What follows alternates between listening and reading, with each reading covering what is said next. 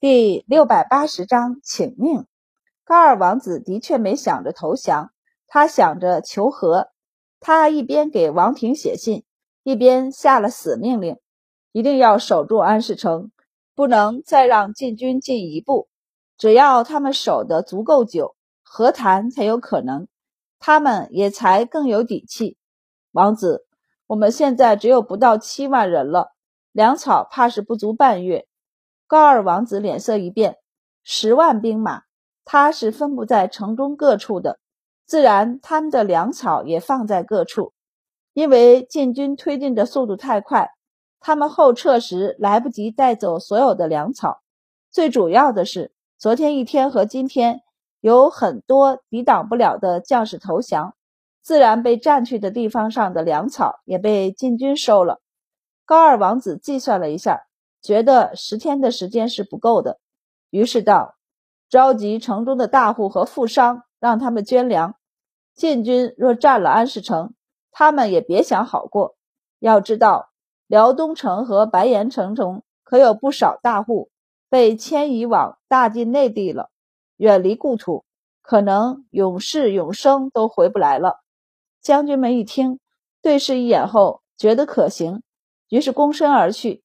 果然收到了一批粮草，消息不知为何传到了晋军这边。皇帝微微皱眉。问浑身血腥气的赵国公，几时能拿下安市城？赵国公想了想后道：“陛下若愿，一日便可。”哦，皇帝好奇地问道：“怎么攻？只用火攻便可。”其他大将一听，都觉得这主意不错。白善抽了抽嘴角，其他朝臣也连忙道：“陛下，此有伤天和。”然后喷赵国公：“出的这是什么馊主意？”赵国公面色冷静的道：“陛下，天气渐冷，再过不久就要下雪了。即便我们如今不缺粮草，也不便在此停留太久。想要速战速决，这是最好的办法。至于城中百姓，可以让他们从北城门迁出，如此能逼出潜藏在其中的高句丽兵，一日功夫便可继续东去和南下。”皇帝沉吟。显然是在思考，他们的确不能在这里久留，时间就是他们最大的一个问题。白善道：“陛下，我等攻安市城是要将其规划中原统治，城中的百姓都将是大晋子民，而不应该视大晋为仇寇。陛下是他们的父母，而不是他们的仇敌。现在花费的时间多上几日，甚至是几月。”却抵不上将来的几年、几十年，甚至是好几世，请陛下耐心。其他朝臣连忙道：“请陛下耐心。”皇帝便点了点头：“好，那就徐徐图之。”赵国公道：“还有一法，可派人过去说服他们投降。反正安世城一半都叫我们打下来了，他们投降的人也不少，想来心中惶惶不安。”此时前去劝服，就算不行，也可行挑拨离间之事。白善心中一动，立即道：“陛下何不派人去国内城走一趟？”阿史那将军也想起来了，对，封尚书迟迟不到安市城，多半是去了国内城。若我们也派使者前往安市城，或许能断了他们对安市城的援助，还能打击国内城的士气。于是大家就讨论起来这样做的成功率。皇帝便问：“谁愿去国内城？谁愿去安市城对面的城池中？”场面静了一下后，随军的礼部侍郎张辉出列道：“臣愿往国内城说服高氏举国投降。以现在大晋的强势，高氏王庭肯定不敢杀使臣，更不要说还有公认的外交礼节。”两国交战，不斩来使。白善想了想后，出列道：“臣愿往对面劝说高氏二王子投降。”皇帝不担心张辉，因为知道高氏王庭多半不敢为难他，最多把人赶出来。但他担心白善，微微皱眉道：“此时两边气氛紧张，高氏说不定心中生虑，他要是不顾礼节，伤害于你。”白善道：“陛下，其他同僚去了也有此祸，而臣年轻，臣去尚有一逃的机会。”皇帝想了想，他的这些爱卿，换谁去做事儿都不好。既然白善主动请缨，他便只能点头，颔首道：“好吧，你去吧。”白善立即道：“臣求陛下两件事儿，你说。一件，臣请相宜之权，到了那边。”允许臣便宜行事。皇帝颔首道：“你是使臣，自有此权。张清也有相遇之权。张辉当然有了。他去国内城是天高皇帝远，皇帝根本管不到他。但他去对面，跟皇帝就隔了几条街，好不好？”白善继续道：“第二件，就是求陛下这段时间收集到的金银珠宝。”皇帝愣了一下后，便微微一笑。挥手道：“许了，你只管拿去用吧。”白善躬身应下。一直站在最末的薛贵突然出列道：“陛下，末将愿保护白大人前往。”皇帝记得他，犹记得他一身白袍冲入敌军之中，直接杀出一条中空地带的勇猛来。他哈哈大笑道：“好，朕有如此良臣，还惧辽东不服吗？”朕准了。于是白善和张辉一起退下，俩人去分割皇帝的金银珠宝。张辉直接将好看的宝石都挑出来，和白善道：“国内城中尽是王族豪臣，眼光比较高，所以这些东西我拿了。”白善也不手软，将几个盒子里的珍贵药材全都取了，和他道：“现在安世城正在打仗，救命的药材稀奇。”这东西不管是富豪之家还是将帅都需要，我就不和张大人客气了。张辉无语，于是俩人，你拿了绫罗，我就拿绸缎；你要了玉石，我就拿珍珠。不多会儿，就把皇帝这段时间收到的上贡给分得差不多了，剩下一些古董字画不好拿的，他们就给皇帝留下。跟在后面看的薛贵无语，以及领着他们的谷中无语。谷中不由道：“两位大人分好了就走吧，咱家还要回去伺候陛下呢。”白善就让人将他选的东西造册后搬出去，还和谷中笑道：“谷大人别心疼，这些东西就是出去转一圈，等安世城打下，这些东西还是会回到陛下手中的。”张辉却不敢做这样的保证，谁知道国内城能不能打下来呢？俩人出了帐篷，白善决定先回去和满宝诀别一下，顺便问一问他身上有没有什么保命的好东西。大吉不是很理解，少爷，您素来惜命，这一次为何要主动接这样的差事？白善笑道：“惜命不等于胆怯，将军们身上戾气重，他们全都不适合过去做说客，可以做使臣的说客之中。”除了张大人和方大人，就是我了。我也想争取一二，建一番功业的。他道：“薛参军尚且知道穿着白袍以命争夺陛下的目光，我比他有更好的机会，又为何要做庸碌之人呢？”白善跑回去找满宝，告诉他他要去对面做说客了。满宝一听，有些担忧：“他们不会直接砍了你吧？”白善道。我会尽量让他们不砍我的。要真动手砍了，你这儿有什么好东西可以保我吗？满宝想了想，要是砍你的脑袋怎么办？我也不会干站着让他打呀。满宝就问科科：“你上次给我推荐的衣服还有吗？”科科无语：“你当时没搭理我，我还以为宿主不想要呢。”不等满宝说话，他又热情的道。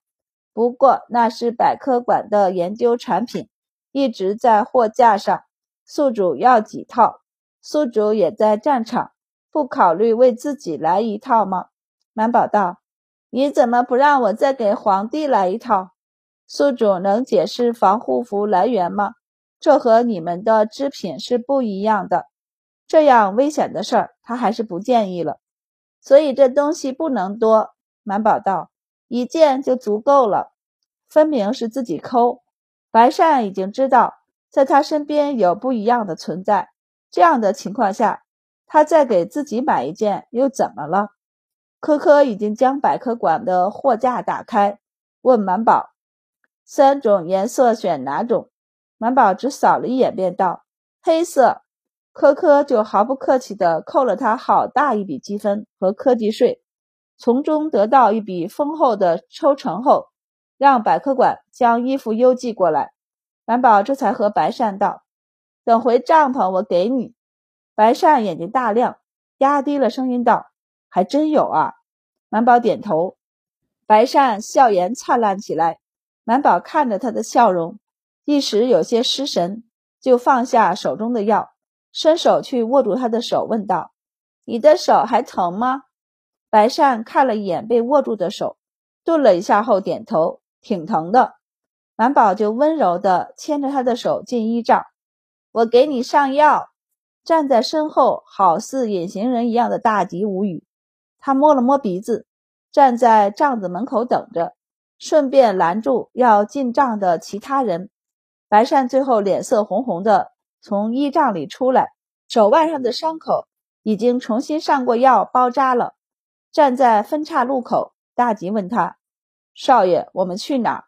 白善站在风口，吹了一下风，让潮红的脸色恢复正常，垂眸思考了一下后道：“我们去见一见高友。”这一次出征，高友以及几个重要的使臣都被随军带着，一直被人看守在偏帐里呢。只不过一直被当作俘虏对待。他们不断的求见皇帝，但皇帝一次都没见过他们就是了。这段时间，他们看着高句丽的城池不断的被攻破、收拢，心中的煎熬可见一斑。高友后悔不已，甚至觉得大晋皇帝。之所以这样带着他，是为了折辱他，折辱他的不自量力，折辱他在长安的算计。这些就是为了告诉他，他在长安的那些算计，在皇帝看来根本不足一提。高友痛苦不已，他痛苦就忍不住折磨身边的人。他的偏帐中总是传来打骂声，伊里为此派人询问训斥过他几次。再在军中喧哗，下次直接杀了他。虽然高友觉得伊里不敢杀他，但也不敢赌。从那以后，收敛了许多。白善找过来的时候，他的偏帐正一片安静，门口有看守的禁军，看到白善，并没有阻拦，直接掀开帘子让他进去了。一进帐篷，他就闻到一股浓浓的药味儿。白善不由一顿。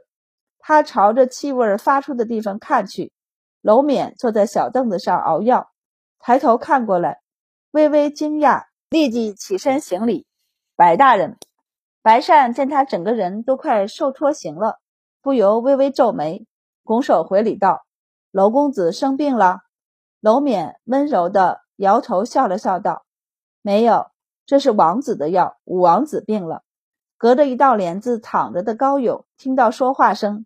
立即下床，拖着鞋子走出来，看到白善，便眼睛一亮：“白兄，白兄救我！”他几步上前，弯膝就要跪下。白善连忙伸出双手要扶他，想起自己右手刚包扎好，便收回右手，用左手托住他。好在他这段时间跟着作战，又一直习武，臂力还可以。高友也不是多真心跪他，因此一扶就扶住了。高友也发现了白善右手不便，连忙关心地问道：“白兄怎么受伤了？”白善笑道：“人在战场上受伤是难免的。”高友闻言黯然神伤道：“白兄也上战场攻打我王国了吗？”白善叹息道：“五王子都这么久了，您还未看清时事吗？”他毫不客气的道：“高句丽有不臣之心。”自大晋建立以来，不仅多次拒绝朝贡，还阻拦新罗和百济纳贡，近年更是时常犯边。陛下既然已经到了这里，你觉得大军会无功而返吗？高勇脸色苍白，半晌后道：“白兄今日是来挖苦我的吗？”不，白善道：“我们到底有相识之缘，所以白某不愿见王子如此伤神，更不愿见王子一直走这一条末路。陛下灭掉的王国也不少，前者有突厥各国和各部落，后者有高昌王室。但不论是前者还是后者，只要可以妥善安排，陛下都毫不吝惜官位和财物。白善压低了声音，极尽诱惑的道：“你看阿史那将军，他以前便是突厥王子，降我大晋后，现在不仅是驸马，更是陛下心腹大将。武王子也是王子，更是在国子监读过书，论才华不低于阿史那。”焉知不能成为第二个阿史那呢？高勇目光生光，纠结起来。白善压低了声音问道：“难道高句丽的王子能比大晋的高官还荣耀吗？这天下有哪一个地方比得上长安，比得上太极宫？”高友心中一震，当然是比不上的。国内城，别说长安，连雍州的一个县都比它繁华。那往来的人流、货物是别的国度远远比不上的。高友心中激动，忍不住抓紧了白善的左手，问道：“我要如何做呢？”白善道：“五王子为何不向陛下投降呢？”